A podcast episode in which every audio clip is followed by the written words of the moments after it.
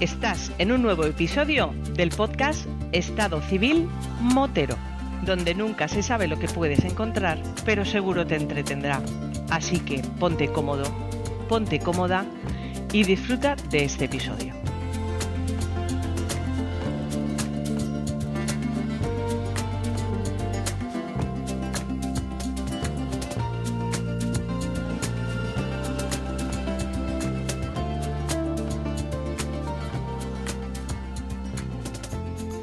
Pasa, chaval?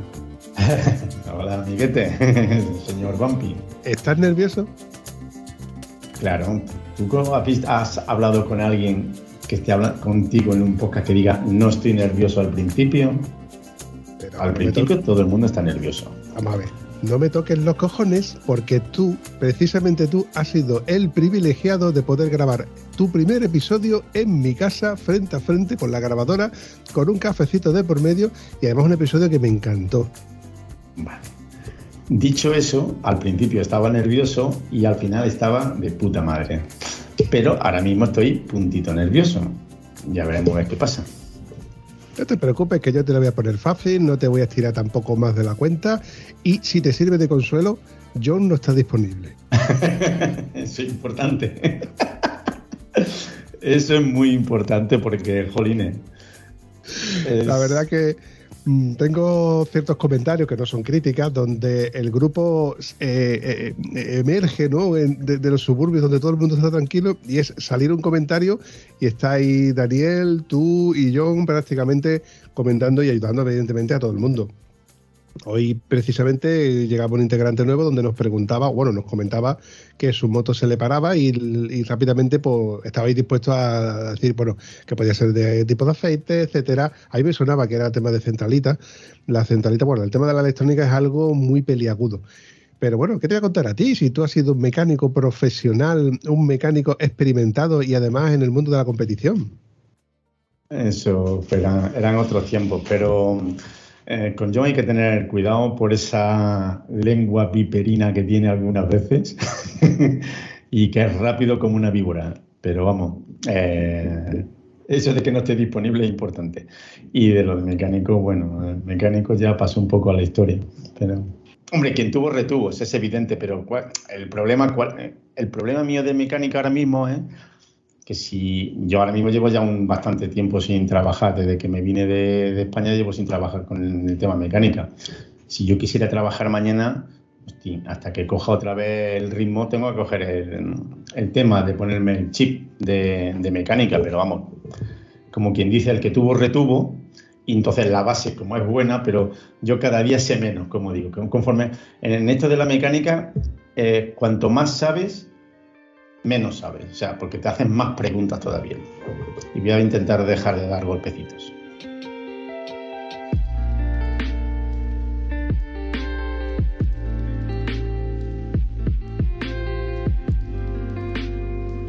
Oye, hay una pregunta muy elocuente que suelo hacer a todos mis, mis contertulios. ¿Dónde te encuentras físicamente? Ah, bueno, pues ahora mismo estoy encima de una silla y estoy en... Eh, físicamente encima de una silla. Y esa silla donde- se encuentra a cuántos En la kilómetros de- cocina, en la cocina de mi casa, que a su vez se encuentra en la localidad de en una localidad alemana. Señor, dame paciencia. Recuerdo que el episodio donde tú y yo grabamos en mi casa, que me comentaste que, bueno, por las razones externas que, que fuera, te vas a Alemania, dejas tu, tu- tu trabajo, tu negocio, tu, bueno, lo que te apasionaba a ti, que era la mecánica, pero no la mecánica específica, o sea, genérica, ¿no? De cambiar piezas y de echarle aceite y hacer revisiones. Si a ti no te gustaba y te apasionaba, me consta, la mecánica de competición.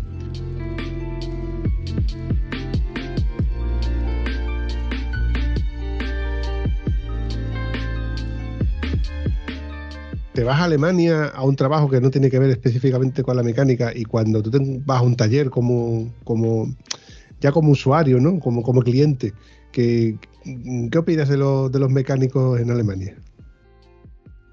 Eh, no he ido nunca a un mecánico alemán. Ah, sí, te lo cuento. Eh, Hombre, yo evidentemente de la mecánica allí en España estaba, o sea, la mecánica este de cambiar aceite, cambiarme una transmisión, no me funciona el alternador, a mí eso un poco me que me aburre. A mí evidentemente lo que me gusta es la competición, pero bueno, eso ya lo dejé en su día. Aquí en Alemania no he llevado el coche nunca a un taller porque todo lo que le pasa al coche o a los coches, que son dos, y a la moto lo hago yo. Hasta ahora todo lo que se ha pasado lo he arreglado yo que tampoco ha tenido nada, ha sido todo un mantenimiento, freno, aceites y ya está. Piensa que la hora de taller, taller normalucho, de estos de que normalmente lo suelen llevar un turco, la hora creo que andurrea por los 60 o 70 euros y en los servicios oficiales andurrea por los 120, 150 euros la hora. Entonces, ni de coña se me ocurre. No se me ocurre ni cambiar de coche porque tengo un Focus del 99 de gasolina, que solo arreglas con dos piedras, así que... Eh, y, tengo, y eso que tengo el embrague lo tengo mal, que lo debería de cambiar, pero no tengo un sitio adecuado para hacerlo, que cambiar un embrague a un Focus lo haces con, con eso, con dos piedras, pero necesito... No lo puedes hacer en medio de la calle, ¿me entiendes? Necesito un sitio donde estar. Pero de los mecánicos de aquí no puedo opinar porque no los conozco los conocidos que tengo aquí que han llevado coches al taller, pues las facturas pues andurrean siempre de los 1.200, 1.500 euros. Así, de tiro.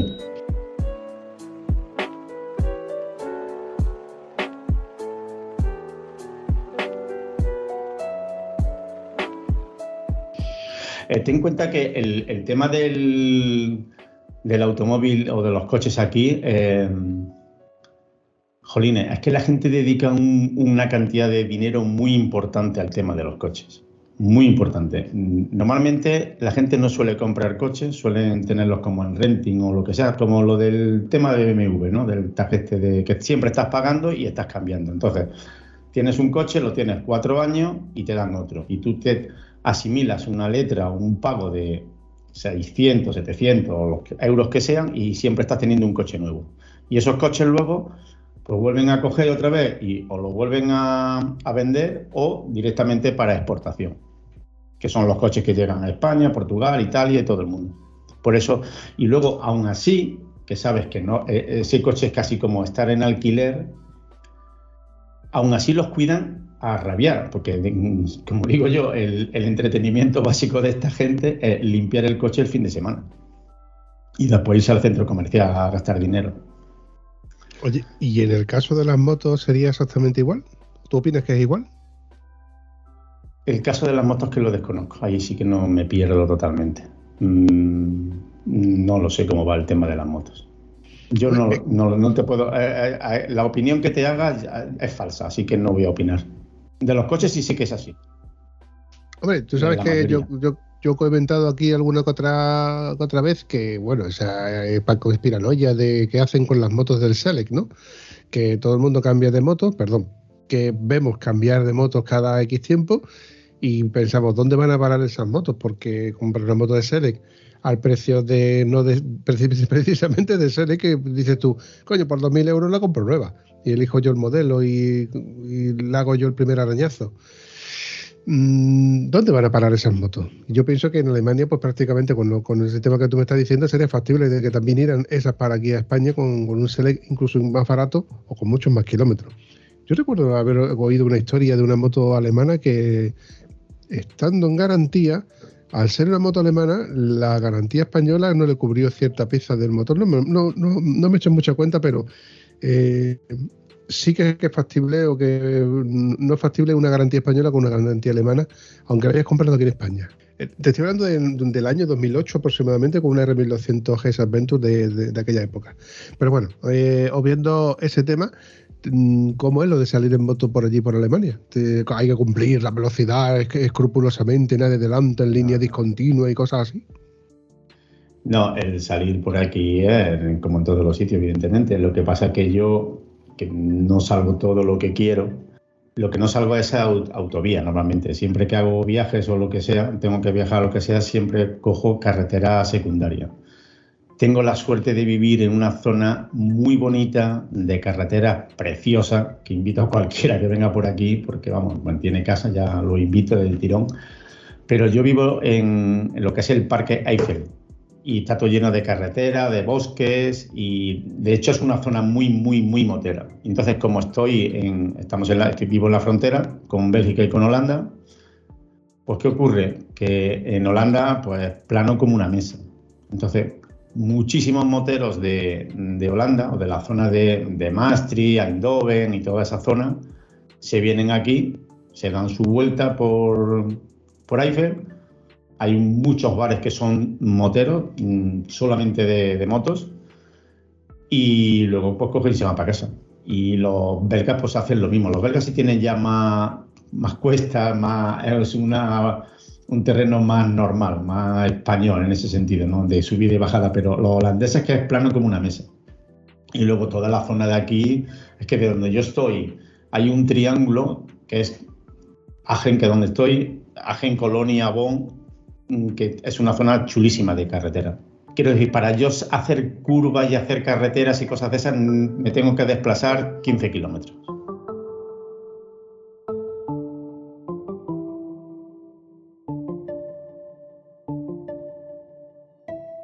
Claro, y puede, e, es un laberinto de, carreteras y de pueblos que puedes hacer lo que te dé la gana. Haces un garabato, te dices, ahora por esta carretera, esta por la carretera.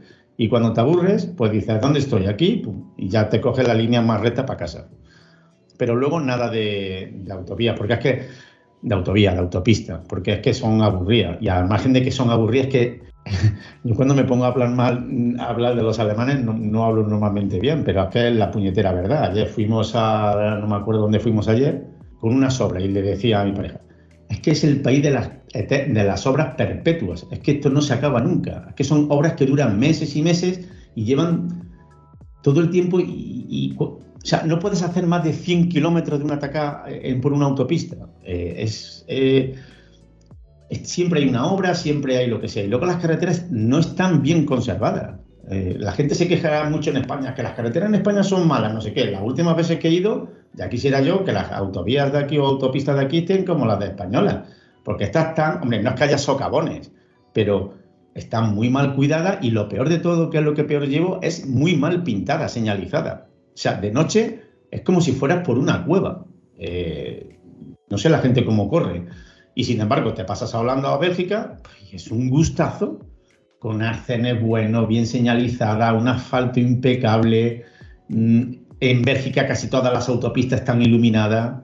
Es, es, la leche. Y sin embargo, vienes de Bélgica, entras aquí en Alemania, ¡boom! Es como, me acuerdo cuando estaba con el camión, que siempre que iba para la zona del País Vasco y, y que me perdone John y todo eso, era, eh, cruzaba, eh, no me acuerdo el puerto que había ahí, y, ya me, en Asturias, me metía y salía y entraba con sol y salía con, con nube en, el túnel. Era la leche. Pues aquí es casi igual. Viene por una autopista guay, iluminada, bien señalizada, un asfalto, entras en Alemania, ¡buah! Ya sin raya, sin, en fin, que no me gusta. No me gusta. Y luego que la gente, bueno, ahora ya no corren tanto, ¿eh? Ahora eh, querían limitar el tema de, tener la velocidad libre, como era antes, que tampoco era así, pero la mayoría de los tramos era de velocidad libre, podías ir a 230, 250, la velocidad que quisiera, que no pasaba nada. Querían quitarlo, pero claro, se han aquí los alemanes, es una de las cosas que tienen ellos como, eh, como marca de la casa, por así decirlo, y se echaron todo el mundo que no. Y entonces el gobierno dio para atrás. Pero ¿qué ocurre? Que aprovechándose ahora con el tema del cambio climático, de la electrificación de los coches y todas esas cosas y de las emisiones, pues ahora hay montones y montones y montones de tramos que está limitada la velocidad a 130. Entonces los tramos de velocidad libres cada vez son más pequeños. Y al final todo será de 130 seguro.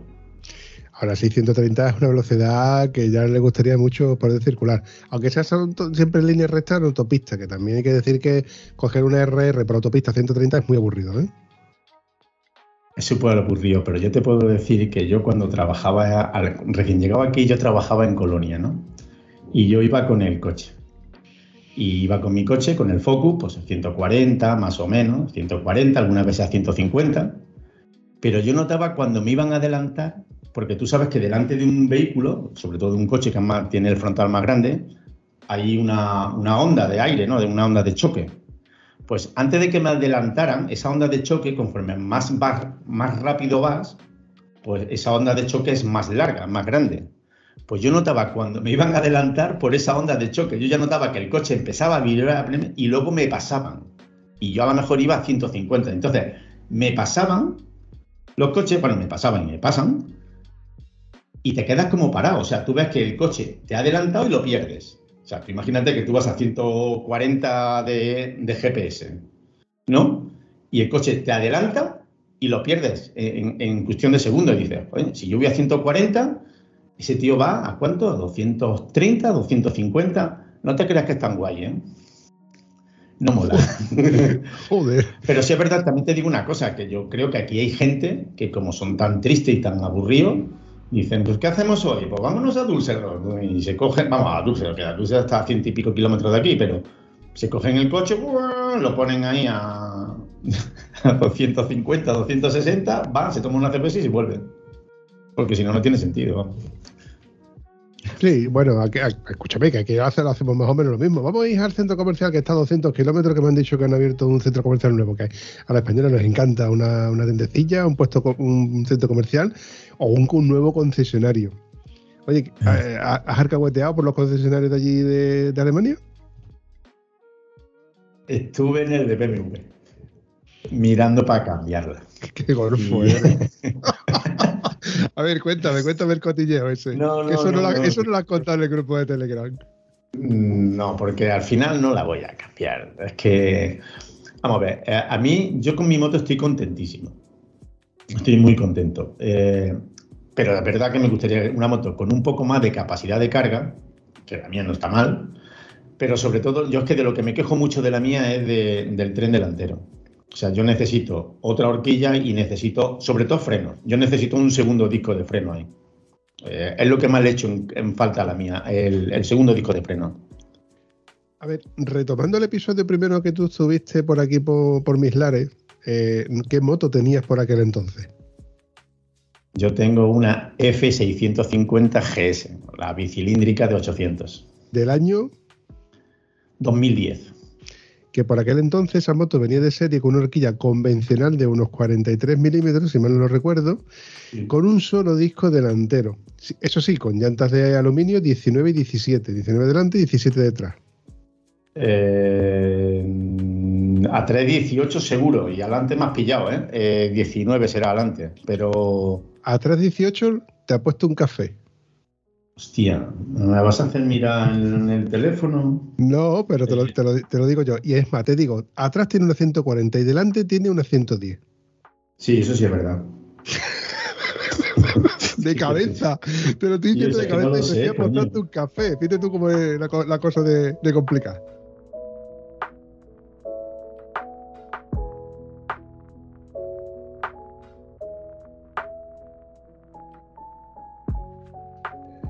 Tengo aquí una foto que no se le ve, tío. Que hago en la puñetera.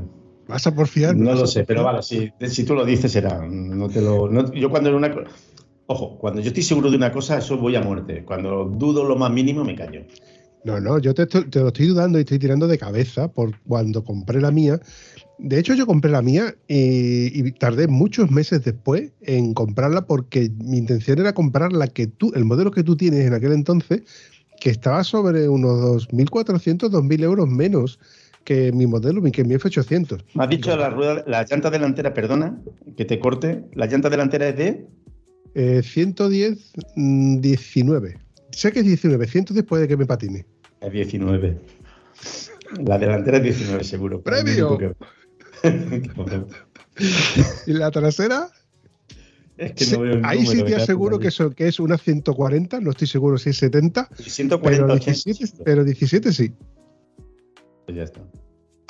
Bueno, Dicho eso, eh, yo me quejo mucho de mi moto del tren delantero. Si yo tuviese tu horquilla y tu, toda la parte delantera y ruedas más grandes, me gustaría más.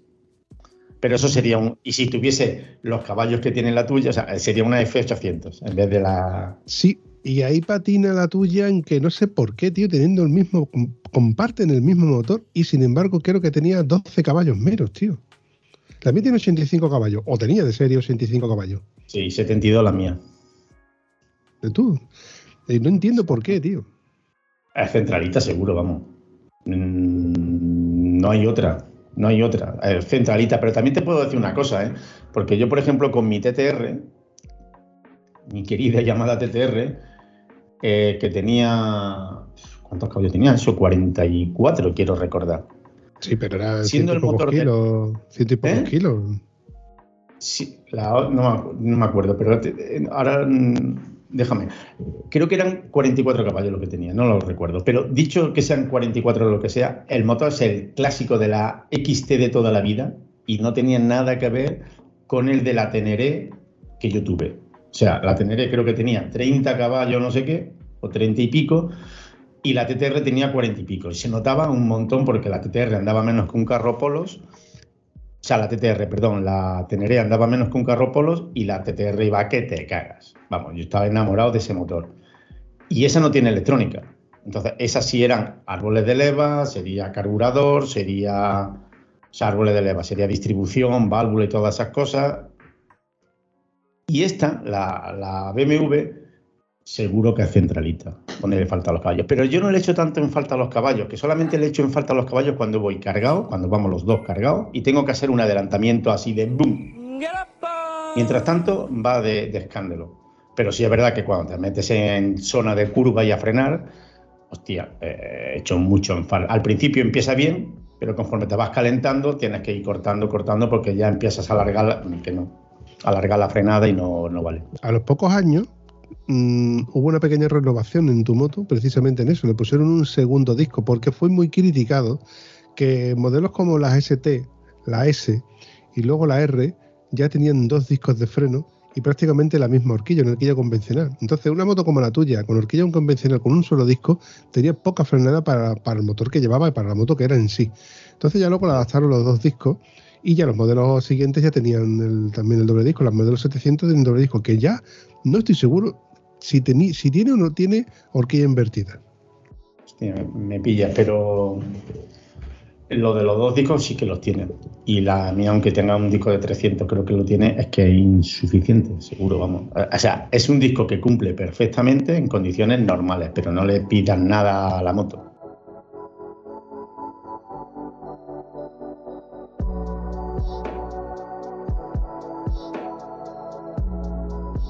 Y ahora con el gran abanico que tenemos en el mercado de motos a elegir, ¿volverías a comprarte una BMW aunque fuera una R1200? Yo creo que una con una R1200 te pasas tres pueblos.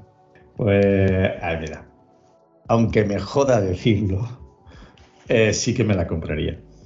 Sí, eso. Eh, si pudiera y tal, sí que me la compraría. De hecho, a mí es que las la GS, las grandullonas, a mí me, gustan de toda la vida. O sea, a mí y, me gustan, me, gustan de la época del Dakar, de la 800. O sea, desde esa época que fue también la, fue la primera trail, antes de las Adventure y todo eso, la GS800, clásica del primera. A mí esa moto me encantaba, me encantó cuando salió. Estaba yo súper enamorado de esa moto. Y siempre me han ido gustando esas motos, esas motos, esas motos. Luego sacaron ya cuando empezaron a sacar las GS, las 1000, las 1100 y todas esas. Siempre me han gustado. Y no como moto trail ni moto de aventura, ¿eh? ojo, como moto de turismo. Yo siempre que hablo de estas motos como moto de turismo. Para aventura hay otro tipo de motos bastante más ligeras que eso. Yo tengo que reconocer que a mí no me gustaban de chaval a mí no me gustaba una moto de ese tipo y verlas con unas maletas grises de aluminio me, me, me, chispaban. Yo decía que, que, que, que, no, que no, que, a mí me gustan las R, eso, eso, eso no vale para nada. Eso con los dos cilindros por fuera, eso cuando llegue una, a un reguero, todo el mundo pensaba lo mismo, que ibas a andar por un reguero y enseguida va a quedar enterrado con los dos cilindros ahí colgando. Pero ¿quién manda por un reguero? Por Dios. A no ser que quieras hacer un, y un bicho de eso no te vas a meter. Luego lo pasa que la lógica y las condiciones dices tú, coño, pues al final resulta de que no es tan mala moto. Y no es que sea tan mala moto, es que es un top ventas. Es una buena moto. Es una buena moto y yo la he podido probar, esa moto, y me monté y desde el, vamos, desde el metro cero, minuto cero, eh, parecía que había ido toda la vida montado encima de esa moto. Es una moto súper ágil, que aunque tenga el centro de gravedad alto, yo creo que es que eso le ayuda mucho a hacer los cambios de, inclinación y todo eso. Y, a mí me gustó un montón esa moto y la probé, bueno, la probé muy poco, ¿no? Fue un Alaurín de la Torre a Alaurín el Grande, pero cuando volví al taller dije yo, jolines, si es que parece que mm, llevo con ella 10 años. Aunque también es verdad que yo tengo, yo me adapto enseguida a las motos, no sé qué es lo que me pasa, pero yo me monto en cualquier moto y ando 3 metros y digo, jolines, pues si parece que llevo toda la vida, porque por irme al lado opuesto, el vecino también de allí del, polígono del, cuando tenía el taller, eh, me dejó una cagua de estas gordas, no sé cuál es la denominación, una ZXR de estas, no sé. Pero me dijo que tenía 180 caballos. De hecho, él estaba corriendo el, el andaluz con, con, ella. Y me monté en ella, que fui para hacer un recao a Málaga, y me metí por la autopista. Y cuando volví se pone qué, digo, joder, pues esto va de puñetera madre, macho. Digo, es que esto se lleva solo, que ni te. Quiero decir, yo me adapto enseguida a la moto y parece que llevo toda la vida con ella, ¿entiendes? y es una moto súper ligera, bueno, era potentísima, pero también he probado la, la de KTM, la 990, la Advento y todo eso, y igual, me monto en ella, ando tres metros y digo yo, jolines, pues si esto es, no sé, que parece que llevo siempre toda la vida con cualquier moto en la que me monto, no tengo ningún problema con eso.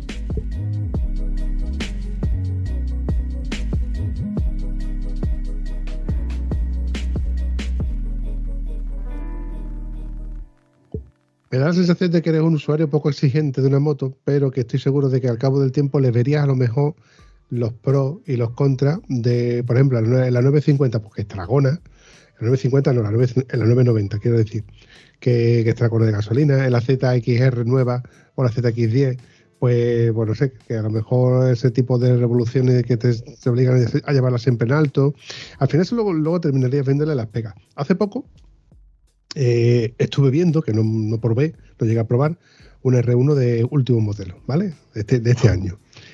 Eh, es un puto avión. Te montas en ella y, dices tú, joder, qué, recortadita, que, pero oye, que, estaba hecha a tu medida, ¿eh? que no te creas tú que, yo me, me, sentí incómodo en ella. Lo que sí que es verdad que cuando me fijé en, las suspensiones regulables, con esas tres ruletitas que tenía que tú no puedes tocar, porque eso no necesitas una llave especial y, yo no sabría tocarlo. Pero me da la sensación de, a mí que me gusta tocar todo, todo lo que tenga botones, por, cierto, botones tiene, ¿eh? botones, ruletitas de menú, de meterte, tiene botones aquí, un, el, el warning está súper escondido, por, por, por, un ejemplo, pero es que es normal, es que tiene muchos botones al alcance y no deben de ser sencillos de, de manejar y mucho menos cuando estás conduciendo. Pero es una moto que dices tú, coño, no me la compraría porque no entra dentro de mis lógicas, pero no es tan complicado manejarla. Además, que ya te digo, no era, no tenía el cuerpo tan echado hacia adelante como yo me la, me la esperaba. Y ya te digo, la más que la arranqué y, poco más. Y me llamó la atención, ¿no? Tiene muchísima electrónica dentro y ponerla a tu gusto o sea, tocar suspensiones, tocar los parámetros, lo tocar que si yo ahora le meto el control este, que es el otro control, que si luego lo personalizo tal cual, tal cual. Al final, cuando ya la tienes a tu gusto, no le tocas nada. Pero hasta que tú llegas a ponerla a gusto, te pones a tocar un mogollón de cosas. Y por ejemplo, en tu moto, que ya la tienes a tu gusto, dices tú, bueno, porque lo que me falta es la suspensión. Que al final yo creo que se podría solucionar en tu caso con un buen kit de amortiguación, un buen kit de muelles de con precarga o un buen juego de amortiguación con, regulación, que es lo que le falta a la tuya y a la mía.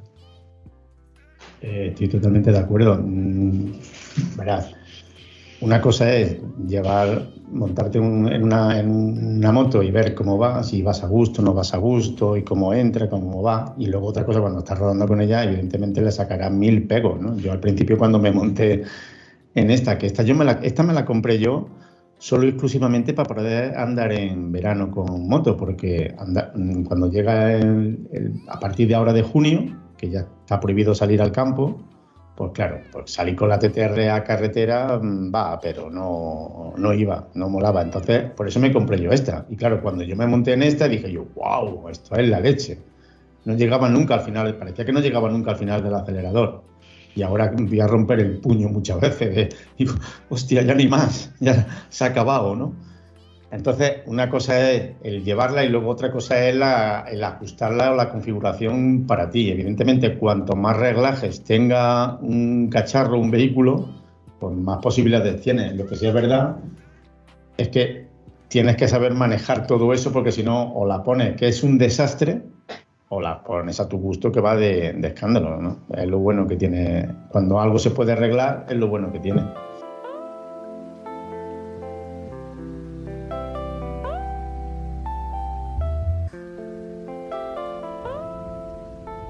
Cuando has dicho antes que, te gustaban las la R800, perdón, 850, que fueron las primeras que yo recuerdo en GS, luego estaban las 850, pasaron a las 1000, 1100, 1150, no, perdón, 1100, no, 1150, 1200, ya a partir de las 1200 de aire, agua, etcétera, etcétera. Yo me quedo con las 1150, pero la, la versión ABS he tenido muy cerca de colegas que, han tenido el modelo normal, el modelo sin ABS, con ABS, el modelo Adventure, que de hecho el modelo Adventure tenía las culatas de, titanio y las llantas de no perdón, las culatas de magnesio y las llantas de magnesio que tú decías, coño, un magnesio, si eso eso lo conozco yo solamente de los pedernales estos que son de magnesio, que son chispas, digo, hostia, con esto te vas al medio del campo, le rascas la culata y, y hace fuego, ¿no? que por cierto. ¿no? claro, eh, y me llamó la atención, ¿no? Digo, y, claro, ya esto viene a colación al, al vídeo que te mandé, ¿no? Porque me llama la atención el, el viaje que hicieron los Charlie Burman y Juan McGregor de dar la vuelta al mundo en moto con este tipo de motos, que eran motos, entre comillas, desconocidas que no habían hecho grandes logros, o al menos que nosotros supiéramos, porque Mm, a mí me pusieron esta moto en el mapa cuando yo vi este tipo de vídeos hace un montón de años y no les eché cuenta, no les hice caso, porque lo vi en revistas y poco más. Pero ya cuando te compras la marca y te documentas un poco y ya luego lees en los foros, se hacen famosos, etcétera, etcétera, etcétera. Y es cuando empiezo a volver a, ver estos vídeos y es cuando decido hacer estos, no pequeños monográficos, pero sí, bueno, comentar a tipo cuñado lo que te ha parecido, después de haber pasado tantos años, cómo ha envejecido ¿no? estos vídeos. Y la verdad es que los primeros vídeos, que ya lo estuve comentando con, con Quique, con, con Mito y, y con, y con pero que, me, llamaba, me llamaba mucho la atención y me rayaban un poco, pero sí que es verdad que, que son dignos de volver a ver en la situación en la que se encontraron en aquel entonces, que ahora igual al igual no sería igual, porque entre otras cosas el episodio empieza siendo un viaje de, Rusia a Mongolia. Yo recuerdo Mongolia como ese, ese sitio que me contó mi buen amigo Víctor Olmedo, que, fue con, su amigo Carlos, Carlos Permuy, un viaje que para ellos fue el viaje de su vida, ¿no? Un viaje que hicieron en siete semanas en las carreteras que estaban hoy. Y recuerdo que Carlos me decía, pero si el viaje no, no, vamos a descubrir nada que no se haya descubierto ya, ya está todo escrito, ya está todo hecho. Lo único que vamos a hacer es recorrer las mismas carreteras que hicieron otros o con otro tipo de, inconveniencia. Uno lo hacen en verano, otros en, en invierno y antes donde no había carreteras, ahora hay caminos asfaltados, que no son carreteras.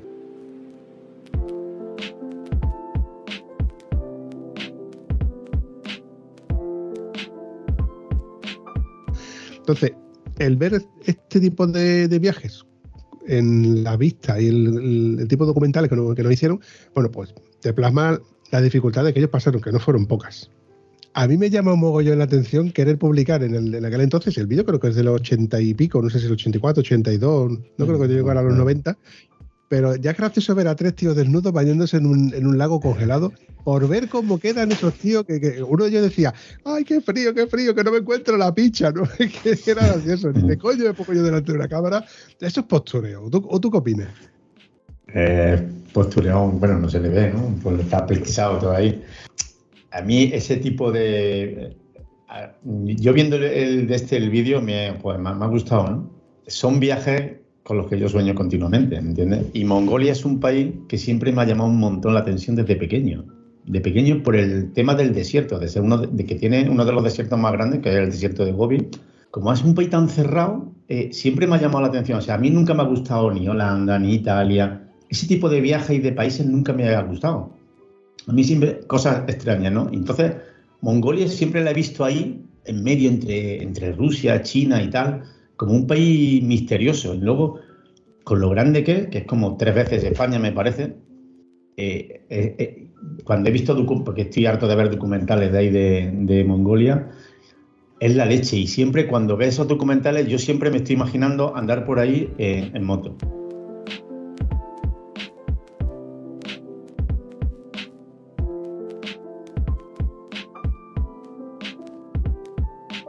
Y viéndolo, pues, me encanta. Lo único que ocurre que lo que pasa, que es que esta gente es que van con la moto para mí más inadecuada del mundo, aunque digan que las GS son muy buenas, que esas de, la, de esa época eran las mejores y tal, es que van los tíos cargados hasta las trancas, es imposible, y, sobre todo en la zona que yo, lo que yo he estado viendo de, Mongolia, con esa pila de kilos en, un fango es imposible avanzar. Entonces, es un suplicio eh, de la leche. Eh, para mí, sigo diciendo que eso lo dice mucho, muchas veces ha salido ese tema en el, en el grupo de, Telegram con Dani.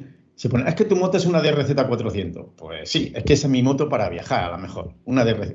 Tiene que ser una trail eh, ligera, que no hace falta tantos caballos, lo que hace falta es que sea ligera, porque esa moto, con el peso que tiene y con todo lo que llevan encima, es que ya se clava por naturaleza. Entonces, andar 40 kilómetros, bueno, dice 40 kilómetros en una hora, pues lo veo de PM, porque es mucho, porque es que es un lodazal todo, todo el recorrido por Mongolia cuando se pierden por ahí, que, es la leche. Pero es que es que es la moto más inadecuada que, que existe. Y yo que siempre, que tengo ese espíritu de, que te lo dije la primera vez y lo digo a todo el mundo, yo que soy aventurero por naturaleza, aunque sea de cabeza nada más, ¿no? Eh, siempre estoy imaginando viajes de ese tipo y siempre estoy imaginando, iría con esta moto, llevaría esto aquí, llevaría esto allí, esto lo pondría estar. Y siempre estoy imaginando, y desde luego yo no iría como van esa gente.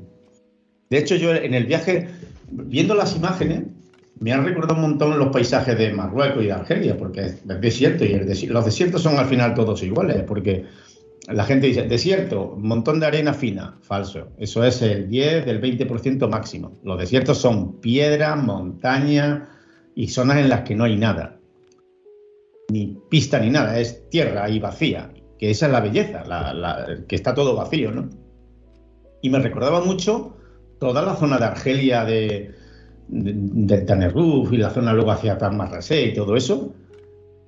Y claro, y yo viendo las imágenes me acordaba de, me estaba recordando mi viaje y dije, joder, yo para haberlo hecho cuando lo hice en su día, que fue por el 86, 87, no me acuerdo, lo hice de puta madre sin tener conocimiento de lo que hay ahora, ¿no? De redes, de que te informas, de que investiga.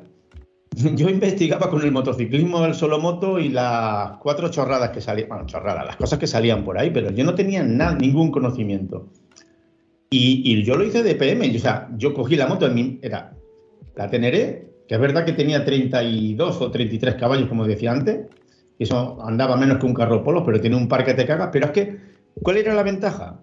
Que iba súper ligero de peso, porque tú, si yo te enseño a ti una foto de mi Teneré por ahí, a lo mejor la vas a ver muy cargada, pero no llevaba, o sea, llevaba carga, sí, cuando, cuando fue a atravesar el Tanner Roof, ahí sí iba a cargar a tope porque iban, no sé, en total llevaba 60 y pico litros de gasolina y 10 de agua, ¿no? Entonces esos son kilos, pero lo que es la moto, ese era todo el peso. O sea, yo equipaje no llevaba nada, la tienda de campaña la llevábamos eh, yo y otro porque lo hice con otro. Y, la moto al final iba súper ligera. Y cuando salimos de lo que es la zona del Tanner Roof, que ya no hay problema con la gasolina, que sabes que te vas a encontrar gasolina cada 200 o 300 kilómetros, Sí, llevaba unas garrafas ahí, pero iban vacías, no me molestaban para nada, ¿no?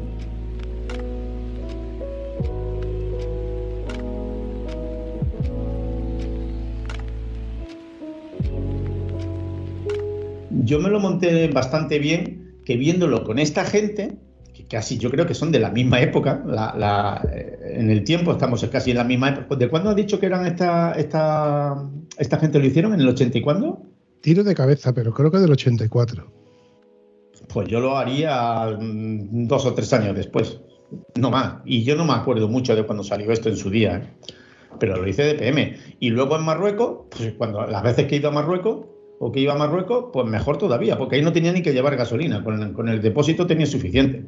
Pues con el depósito de la moto, con los 25 litros que hacía la Teneré, eh, tenía suficiente autonomía para estar por cualquier lado. Y entonces ahí iba más ligero todavía. O sea, el truco está en el peso para este tipo de viajes.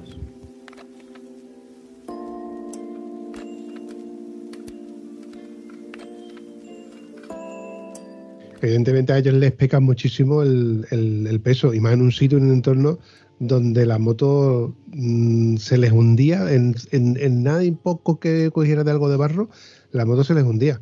Acuérdate que mm, Claudio, el, cámara, que no tenía experiencia básicamente ninguna en off-road, que le dieron un maquinón de moto, él lo disfrutó muchísimo porque se ve que él, para él sí que fue el viaje de su vida, para bien o para mal, porque estaba filmando a otros dos, él no, a él no lo iban a filmar, con lo cual él, no tenía que hacer bien eh, los papeles como eh, ese viaje. Los problemas que tenía que filmar, pero le dan un botón, evidentemente súper hipercargado, donde al final resulta de que en un descuido cae con tan mala suerte en una piedra que destroza la maleta y rompe el chasis de la moto. Que no es fácil ¿eh? romper el chasis de, una moto de, de antaño que estaban hechas a conciencia para durar pero aún así la rompe. ¿Qué pasó? Que la rompe y deciden comprar una moto nueva. Compran una moto nueva de allí de, de, andar por allí por, casa, como quien dice, para andar de un pueblo a otro. Y es la moto perfecta. Es la moto perfecta porque va por todos lados y donde ellos, los demás se caían y se le hundía la moto, él pasaba como si no costara, porque además le daba igual. Una moto que si se rompe, se rompe no pasa nada. Ahí quería yo llegar. Eso es lo que te quería decir. Tú fíjate que creo que a Charlie, ¿no? El que se le rompe la moto, ¿no? No, fue a eh, Claudio. igual. Claudio, bueno, da lo mismo. El caso es que, a partir de ahí, cuando empiezan los problemas, el tío se coge una moto que es mucho más ligera y dice, joder, es que la puedo llevar con las piernas, no como la de Moe, cuando dice irse, saca y está en el suelo, ¿no? Es que ese es el truco, el truco es el peso. Siempre el truco es el peso en las motos. Déjate de caballo, todo eso viene después. O sea, en, en motos, la clave de todo está en el peso. O sea, poco peso, eh, a partir de ahí empieza a construir la moto, pero todo es peso, peso. Yo soy un maniático del tema peso. Por eso también cuando me compré la mía, me gustaba. La mía en vacío y sin nada no llega a los 200 kilos. Creo que son 196 o 97 kilos lo que hace. Ahora ya pesa más, claro, con toda la estructura, pero el truco es el peso. Ten en cuenta también, a ver, yo opino también que, te vas a Mongolia y te vas a Mongolia, por, un ejemplo, ¿no? Que es lo que es el destino que estamos hablando ahora. Como por ejemplo Alberto Villoro, que cuando hizo este viaje a Rusia, pues llevaba una moto más moderna, más potente y muchísimo más cargada, porque en aquel entonces él llevaba para él todo. Y además que no le faltase de, nada de ningún tipo, medicamentos, etcétera, etcétera, sin ningún tipo de coche de, de apoyo. Con lo cual llevaba mucho más equipamiento que ellos. Pero ellos tienen que llevar el equipamiento no solamente para el día a día, porque te puedes encontrar, como les pasó, que pararon en un sitio donde vamos a comer y te ponen a comer testículos de, cabra, testículos de caballo y todo ahí en una sopita de échale huevo. échale huevo como si no costara. Eso ha sido curioso, lo de los testículos ha sido la leche. ¿Tú qué es lo más raro que has comido en tu vida? Eh, mm, a ver, a ver, pongámonos en la tesitura de que si te, a ti te dicen de comer caracoles, pues dices tú, mm, por de los testículos no está tan, tan alejado, ¿no? depende de qué cultura. Para ello, coño, tú ves, al, al final de esta secuencia ¿no? de, imágenes, ves a unos críos que se lo están dando como si fueran chuchetas, sin ningún tipo de problema, porque es su comida, es lo que tenían. Y para a lo mejor para ellos era un manjar. A ver, la falta de pan buena son tortas, como dice el refrán. Pero, tío, Mm, estamos en un estamos en una cultura europea donde comer testículos de animales no entra en el menú.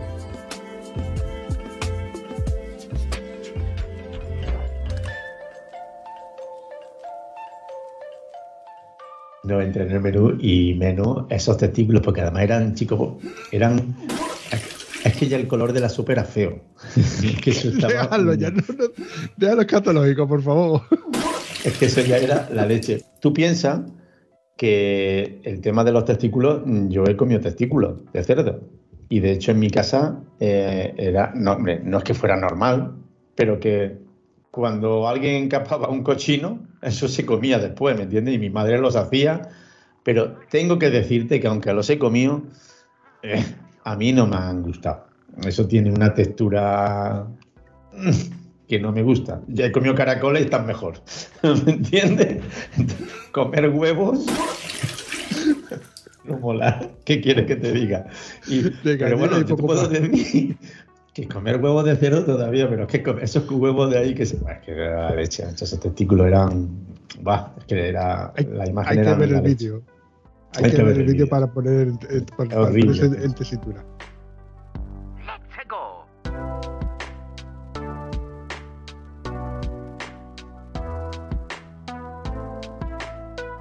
Eh, como tú has dicho antes, dicen que en Mongolia solo hay 130 kilómetros de asfalto. En un país donde la, inmensidad de, territorio es, algo eh, espeluznante.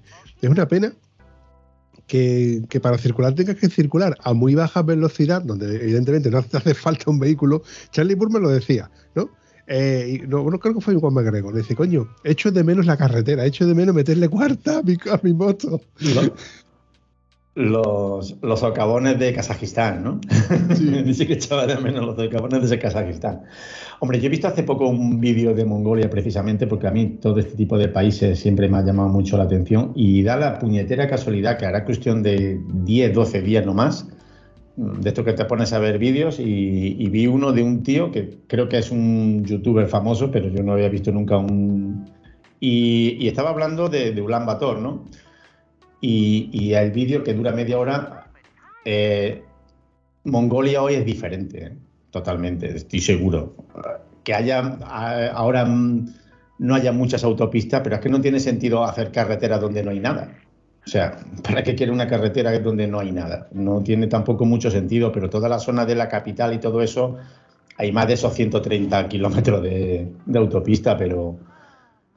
Eh, espera, espera, espera, espera, Una cosa es ir de turismo o ir a visitar monumentos, como quien dice, de capital en capital, y otra cosa es querer cruzar todo Mongolia para intentar de, dar la vuelta al mundo, como quien dice. También es verdad que volvemos a lo que hemos dicho antes. Una cosa es circular hoy por Mongolia y otra cosa hace 20 años por lo, que era por Mongolia. Que Mongolia, que de ahí se salió Genghis Khan, que de, el tío conquistó países a, fuerza de caballo. Llegó casi hasta aquí, hasta Alemania, el colega hasta Austria creo que llegó, por ahí, por esa zona. En todos los Balcanes también se lo hizo. Y, era un follarín nato, ¿eh? Que dicen que... No, no, no, Dicen que el tío ha violado y, y sus ejércitos han violado todo lo habido y por haber. Dicen que hoy por hoy, no sé cuánto, que no, recuerdo el que proporcioné, eh, que nosotros somos descendientes de Gengis Khan. Sí, es posible que sí. Eh, y de hecho no se ha encontrado todavía la tumba y todo eso. Bueno, y el tío era temible, era terrible. Era un asesino también, por eso conquistó tanto pero em, todo cambia. Tú piensas también, por ejemplo, eh, con esto de la autopista, que yo cuando iba a Marruecos, eh, después, al tiempo cuando ya me volví a Málaga, ya volví de Madrid y me fui a Málaga, y gente que iban, ahora la gente van a Marruecos con una facilidad famosa, ¿no?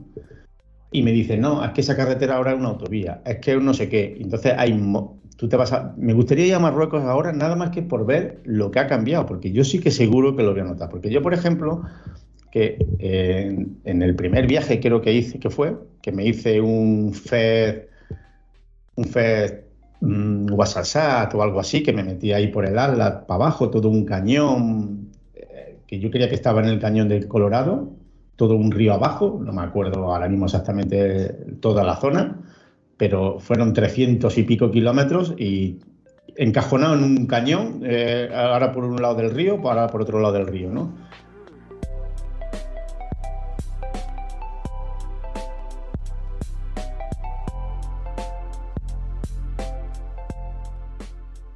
Eh, hablando con mis amigos que van, se ponen, no, es que eso ahora ahí, hay una carretera para ir de tal sitio a tal sitio. Digo, pero vamos, esa carretera iba por un cañón que parece el cañón del Colorado, ahí metido, encajonado, ahí en medio del ala. Se pone, sí, sí, sí, ahí hay una carretera. Yo me acuerdo cuando yo salí por la, por la garganta de Todra, que salí por ahí, por la zona esa, que yo salí de una pista, eh, la gente empezaba ahí, se tenían que quedar los coches a no sé dónde Y ahora la garganta de Todra, yo me pongo a mirar fotos en el Google y todo eso está edificio, asfalto. Entonces, ¿qué te quiero decir con eso? Que Mongolia seguro que también... Hombre, Mongolia es muy grande, ¿no? Entonces me imagino que seguirá habiendo todas esas zonas de carretera, o sea, de pistas y tal, pero tiene que haber más kilómetros de, carretera.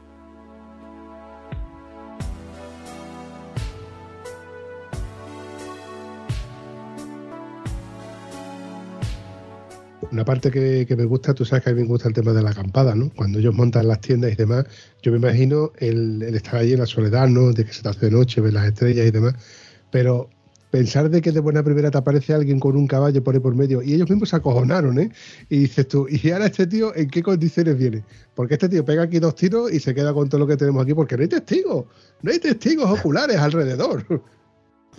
Sí, eso tiene que acojonar, pero a mí eh, esa también me ha recordado, es que, mm, perdona que te lo diga, pero es que he estado viendo, viéndolo, eh, me ha acordado, es que es muy similar a muchas cosas de las que yo he vivido, ¿no?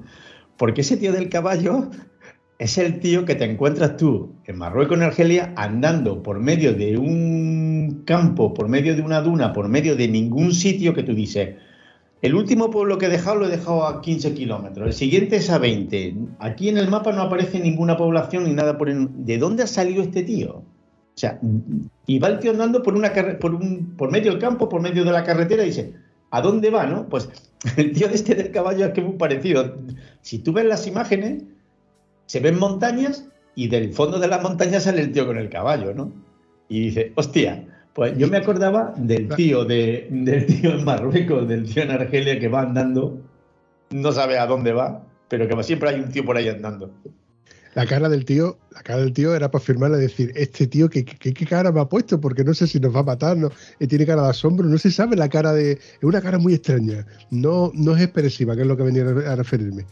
Eh, al poco ya tiene. Eh, dime. Tú piensas también que al margen de todo eso, mm, cuando has dicho de con qué intenciones viene, ¿no? Eh, yo me acuerdo cuando yo preparé que un poco el viaje de Argelia, que yo tenía muy interiorizado lo que yo escuchaba de toda la zona, sobre todo de la zona de Tamarrasé, que son de bandidos y cosas de esas, que decía, es que tu vida vale lo que vale una bala. Entonces, a ti te ligan por ahí o sea, ese tío del caballo, o a mí, o a nosotros, eh, llegan un grupo de gente de esta, te pegan dos tiros, es que ni te entierran. O sea, es que ni, no, se, no se preocupan ni de enterrar el cadáver. O sea, le pegan dos tiros, le roban la moto y se piran y buscan. Es jodido, ¿eh?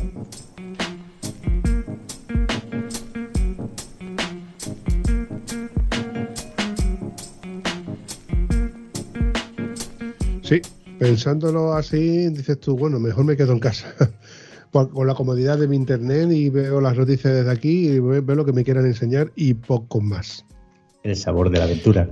Sí, cuando ya se les estropea la moto, que ya uno se queda sin ABS, al otro le está dando problemas con la que, que te das caídas, que la palanca de freno, que tal y cual. Bueno, tiene para adelante como, como pueda.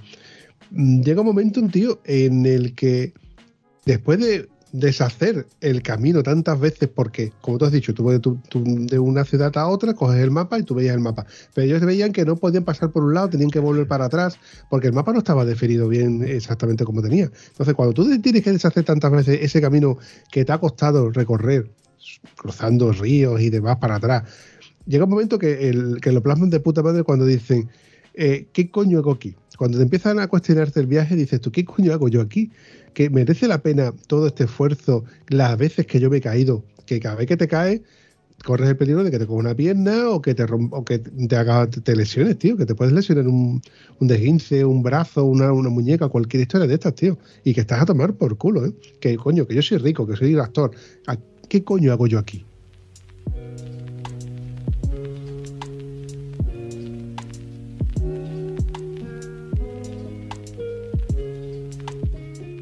Eh, yo creo que, es que todo este tipo de viajes son también muy filosóficos y místicos. ¿no? Eh, esas preguntas se yo también me las he llegado a hacer. ¿eh? de hecho, ya no volví más por abajo porque me llegué a hacer esas preguntas. ¿Qué coño hago yo aquí después de haber tenido el único percance que he tenido yo jodido en, en Marruecos? Entonces, es que cuando estás ahí en medio de la nada, te haces todas esas preguntas, ¿no? Dices, ¿por qué? Yo esas preguntas me las hice una vez. No es que quiera hablar de mi libro, pero es que mm, viendo las imágenes me, he acordado un montón de, toda mi, mm, vivencia. Yo me acuerdo, el último, mi último viaje de Marruecos, después de venir de Argelia, que me fui a Marruecos al verano siguiente, pero en plan chulo. O sea, literalmente de chulo. Yo decía, he cruzado el Sáhara, pues Marruecos es eh, nada, eh, voy de chulo. Y empecé a vacilar por allí, me tiré para abajo, toda la zona de Zagora, de Tata, toda esa zona de por allí, y vas. Y vas un momento que eso pasa mucho también en el vídeo con esta gente. Tú vas por una pista y esa pista se subdivide en cuatro o cinco pistas para bordear una colina, bordear un río, lo que sea. Y dice, ¿y por dónde tiro? Porque en esa época no había GPS ni había nada. Eh, y yo Argelia me llevé una brújula, una simple y llana brújula, pero por llevar orientación sur. Porque también tú te cuando tú estás en un plano y te desvías un par de grados y te haces 500 kilómetros y sabes que tienes que llevar un punto, eh, las cagado, ¿me entiendes? O sea, eh, eso es acojona. Yo he pasado miedo así, pero pasé más miedo en ese viaje que te estoy contando, eh, este último de Marruecos, que pierdo la pista principal, me, me quedo en medio de un un río, ¿cómo se llama el lecho del río seco? No lo sé, bueno, una zona por donde había una, una, riada en su momento porque han crecido las aguas y todo está, no hay pistas, no hay caminos, todos son piedra. Te pegas un, golpe, te caes, o sea, te caes, pegas un, pones la moto derecha, arranca, va bien, te da por mirar la gasolina y dices, hostia, esto aquí no hay gasolina, aquí hay muy poca gasolina, aquí tienes, no sé, 4, 5, 6 litros, pero es que no sé ni dónde estoy ni para dónde tengo que tirar, pero es que no sé ni de dónde vengo. Y entonces eso acojona un montón.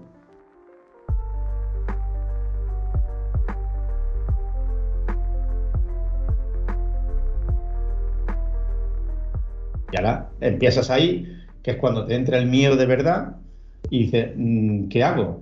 Y ahora te pones ahí y dices, vale, vamos a poner a hacer una espiral a ver si consigo encontrar la pista por la que venía para poder orientarte eh, luego ya hacia dónde ibas. O sea, no sabes si es para la izquierda, si para la derecha, si para el centro. Entonces, yo con esta gente he alucinado porque les pasa lo mismo. O sea, ellos están en una zona que no hay nada. Entonces, ¿cómo se orientan?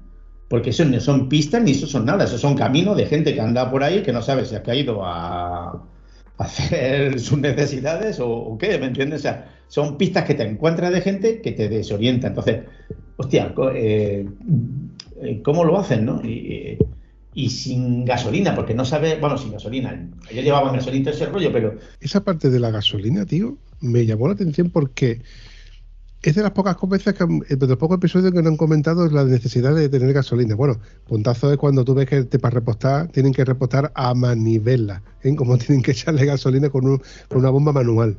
Pero es que eh, piensa que una moto de estas, o sea, de estas, cualquier vehículo, en esas condiciones, te está gastando un 30 o un 40% más de un consumo normal en carretera. ¿eh? Ojo, que la, la mi Teneré que que no sé cuánto tenía el consumo que tenía la moto, no sé si eran de 5 litros a los 100 en carretera, eh, por pistas y por el desierto, eso se iba a 7-8 litros. ¿eh? Y, eh, no hablemos, del motor, quema embrague como si no costara. ¿eh? Quema embrague, quema de todo, claro, sí, sí, sí. exactamente, esa gente le pega unos tirones al embrague ahí cuando están en el barrizal y todo eso, que yo también se lo pegué en su día. ¿eh? Ya.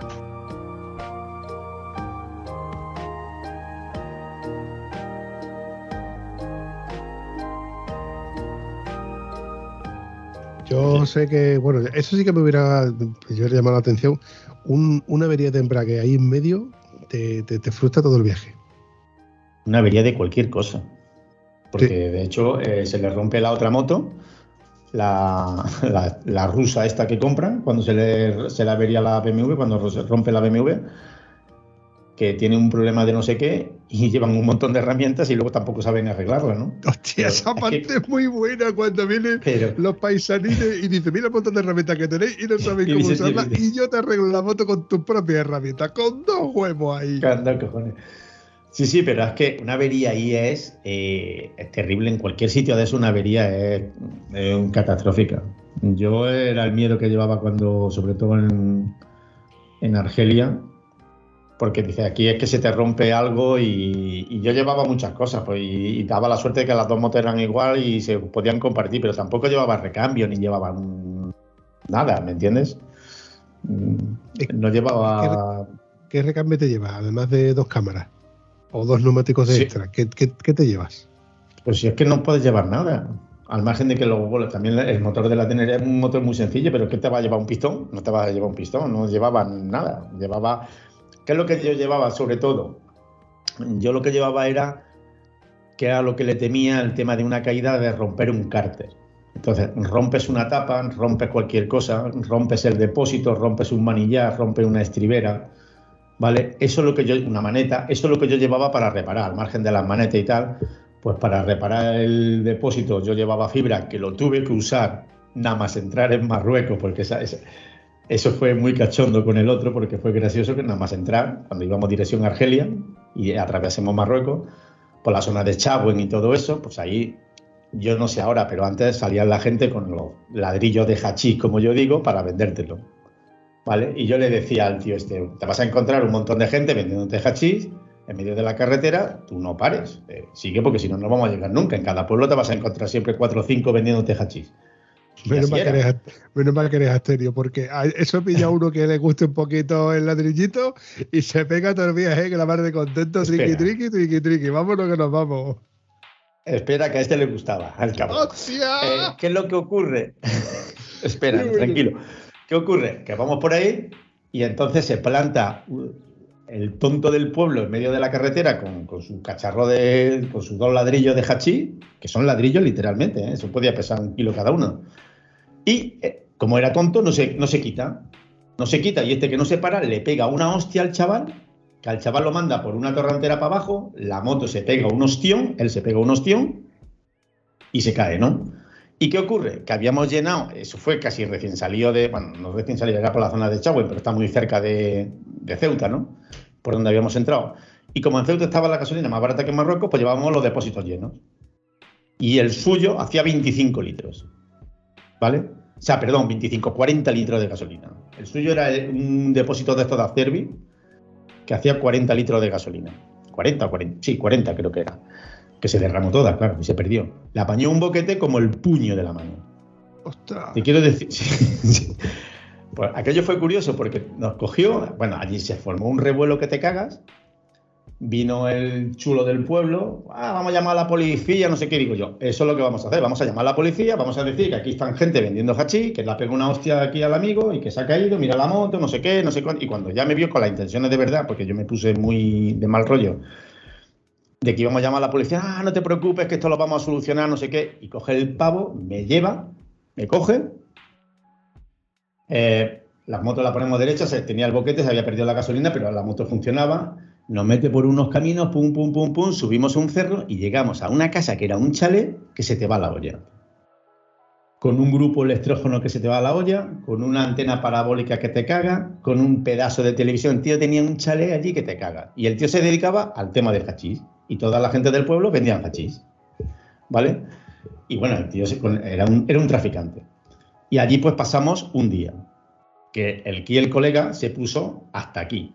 De, vamos, se fumó, yo creo, todo lo que le dieron. Y todo esto era para contarte que todo lo que yo llevaba para reparar en caso de caída, lo tuve que usar nada más entrar en Marruecos para arreglar el depósito al amigo.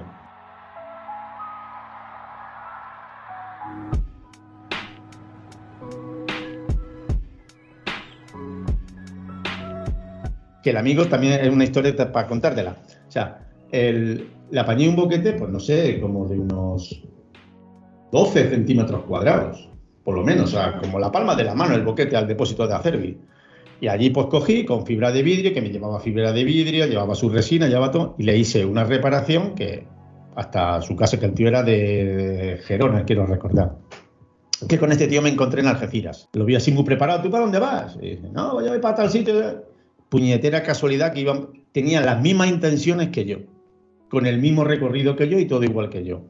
Entonces dijimos, vale, vamos a hacerlo juntos. Pero vamos, que quiero decir, cuando tú me has preguntado de qué es lo que llevaba, pues llevaba para arreglar eso, que lo arreglé, ya arreglé el depósito, nada más salí, Si se rompe una tapa, llevaba pues, la típica masilla para arreglar en su momento, llevaba papel de junta para hacer juntas, silicona para todo ese de si tenía que abrir algo, pues no sé, que se rompa algo del embrague o lo que sea, que lo puedas reparar, algo que que puedas quitar una tapa y la puedas poner, volver a poner, llevaba aceite, cosas para poder manipular el motor un poco, pero luego recambio no te ibas a llevar recambio, que recambio. De hecho, ya en Argelia, por la zona de, por lo del Frente Polisario allí, pero en la parte argelina, cuando llegamos a las primeras dunas, el tío este se pone a subir una duna, porque yo cuando, bueno, llegó a, es que si me pongo a hablar ya se me mm, nos disparamos del tema de, Charlie y del otro. No, pero lo que te quería decir, para que te haga una idea de cómo pensaba el tío este ¿no? Cuando yo me lo encontré en Argelia, o sea, en Argelia, perdón, en Algeciras, antes de cruzar el barco, que fue cuando lo conocí, el tío estaba trasteando en la moto y cuando vi el tío que iba tan así, y le cuento que, para dónde iba y dice, pues, pienso y Argelia y tal. y digo, ¿y con esta moto vas a ir? La moto era un charco de aceite. Sea, la moto tiraba aceite por todo su cuerpo. Que ya ahí, en una gasolinera en Algeciras, ¿eh? ya le tuve que coger y cambiar lo que es toda la tapa del embrague, tuve que quitar la tapa del embrague, hacerle una junta en la gasolinera, con su silicona bien hecha y bien puesta, y volvérsela a poner. Porque digo, tú es que no llegan ni, ni, ni es que no cruzan ni, ni, ni, el barco, vamos, es que, ¿cómo puede ser así? Vale, pues cuando llegamos a las primeras dunas, el tío se volvió loco, se puso a subir una duna, una duna que había eh, al margen, en, el lado de la carretera, pero era una duna que no había que cruzarla, que íbamos por asfalto. Se sube el tío a la duna y dejó la corona, pues como el culo un niño, lisa, enterita. O sea, se cargó todo, toda la corona la, la dejó lisa. Ya la llevaba mal la corona, que yo le dije, tío, mm, con esto tú piensas hacerlo 4.000 y pico kilómetros que había que hacer, o casi 5.000 kilómetros entre la ida y la vuelta dentro de Argelia. Sí, sí, que estaba aguante, digo. ¿Tú viste cómo lleva los dientes? Van para adelante. Bueno, pues la dejó redonda.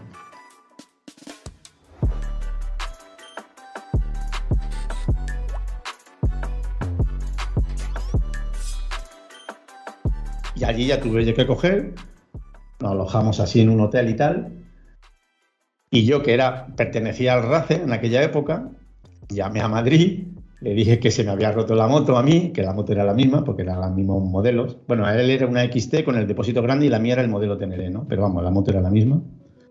Y pedí un kit de arrastre, para como si fuera para mí, que tardaron en mandárnoslo una semana, porque lo pidieron a Francia, eh, o sea, lo pidieron al RACE de francés o lo que fuera. El caso es que la corona vino desde París hasta Orán, me parece, de allí la mandaron por tren hasta Bechá y desde Bechá hasta donde estábamos nosotros, que era por la zona de Ainsefra, por ahí, en un taxi.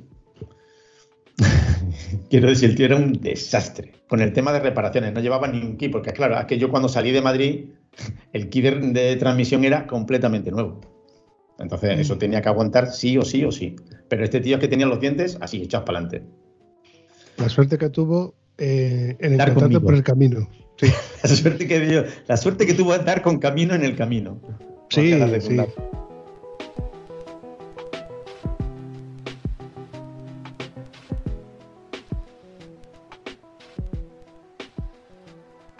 Oye, eh, el episodio termina ya como, como no podía terminar después de toda la, la, vicisitudes que han pasado estos chavales, eh, termina con un colo, como colofón volcando el coche de, ayuda o asistencia de, sus compañeros. Y ahí te dejan con la boca abierta de decir, ¿qué va a pasar en el siguiente episodio? Pues vamos a tener que esperar para el siguiente con Tertulio, porque ya contigo he terminado. no, yo es que me pongo a hablar de mi libro y ya sabes. Nada, no, lo que pasa es que ya hemos llegado a la horita de, episodio, entonces pues no quiero yo tampoco seguir editándote, que ya llevo un ratito contigo, que me lo paso muy bien, cariño, me lo paso muy bien. Pero te das cuenta como al principio que tú estabas así un poquito nervioso, que si sí, que si no, ¿qué voy a hablar? Y mira tú por dónde como es tirarte un poco de gasolina y ardes como si no costara más. Hombre, pero pasa igual que la droga. Al final ya cuando te metes en la conversación, pues al final eh, lo que falta es Puede estar ahí uno al lado del otro y tomarte la, tú la cervecita y yo mi vasito de vino. Muy bien dicho. Cuento con ello, cuento con ello. A ver si te compras una moto gorda, te pasas por aquí y me la enseñas. eh, la, la incansable, como la llamo yo, llega a cualquier lado. De ir a otro.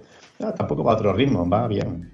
Va Ah, de, todas formas, la Ten en cuenta también, mecánico. cuando yo te hablo de todo este tema de frenos y todas esas coñas, eh, el 80% de las veces que cojo yo la moto vamos los dos y con carga. ¿eh? Que se nota un montón. Que yo cuando digo de salir por aquí solana, que pensaba salir hoy precisamente, pero hemos tenido que, tenía que venir. Se me ha estropeado el sábado. Pero tengo las dos gomas nuevas que estoy loco por, por, por estrenarlas y no las he podido estrenar, ¿no? Y están sin estrenar.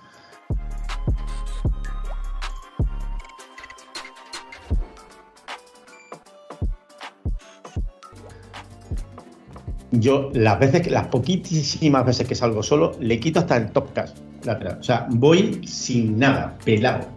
Entonces no tengo tantos problemas ni de freno ni de tan, ni de suspensiones. Bueno, el aceite y todo eso ya los cambié, le puse unos mejores y tal, pero es que cuando salgo, el 80% vamos los dos y con carga. Entonces, si quieres ir así un poco, que tampoco voy fuerte, ¿no? Pero esa época de correr ya pasó. Pero aunque pasó esa época de correr, mm, el otro día hablando, no sé con quién era de la R1, una que, uno que ha entrado nuevo en el grupo, a mí es que una deportiva me sigue poniendo. ¿eh? A mí es que revoluciones, yo es que cuando escucho revoluciones, uf, me, encanta. Motor arriba de vueltas. En fin, chavalote, para ir despidiéndome de este episodio, me lo he pasado muy bien. Ha sido un placer volver a, escucharte, de verte ese careto que, que- que- que ya echamos de menos. Y tío, lo suyo sería que volviéramos a coincidir, si no este verano, el verano que viene. Pero escúchame, mm, menuda kilometrada te pegas tú desde Alemania hasta aquí, ¿eh? Tú piensas que, que Alemania está arriba, España está abajo, es cuesta abajo, la deja en punto muerto y llega a cualquier lado. Los cojones. Ya hablaremos, nos reiremos un rato. Pues nada, chavalote, lo dicho. Nos vemos, nos vemos en la próxima. Si no, nos vemos en el grupo de Telegram. Pues, aunque estamos todo el día en el grupo de Telegram y tal, para acá y para allá, eh, un abrazo. Por lo menos te estoy viendo la cara. Otro para ti, chavalote.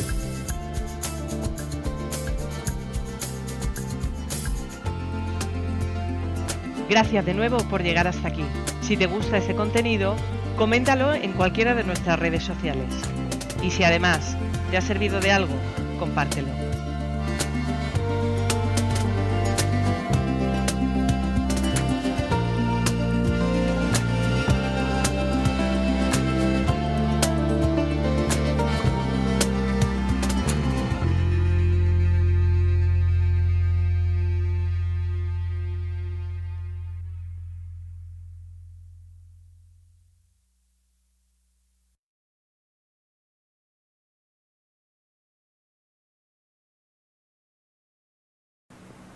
No se vayan todavía, una y más.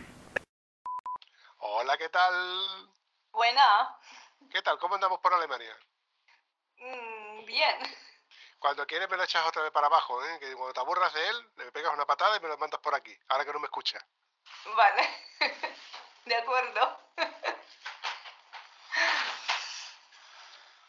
Ok, vale. Eh, un abrazo, tío. Otro para ti, campeón. Chao. Bye. ¿Cómo apagas? Tú apagas, ¿no? O cada uno que apague. Apaga. No, se, no, se dice, cuelga tú, cuelga tú. Cuelga tú, cuelga tú. No, cuelga tú, no, cuelga tú. Vale, yo creo que dándole aquí al botoncito te de la cámara. ¿Dónde está? Adiós. Adiós. Pues no. Es que soy como pues, el rabillo en la lagartija, tío. Es que soy muy nervioso. Ya, ya, no, eres, eres, eres camino incansino. No, pero es Para, verdad. macho. que- No te preocupes, ya. Eh, no sé dónde está la foto, la he perdido. Pero seguramente. No sé, no sé el diámetro. el no hay huevo, el por mis cojones que digo que estás equivocado, ¿eh? Súbete a ver cubata que lo miro en Google, eso hace Y es falta. que una llanta de 17 me estás diciendo atrás, eh, cago en la puta, que yo soy capaz de mirarlo, tú sigue hablando, pero... Hostia, tenía una foto, tú, ahí, A cabezón. que la- A cabezón no hay quien te gane. A ver. ¿Ahora? Tampoco, no te rías, cabrón.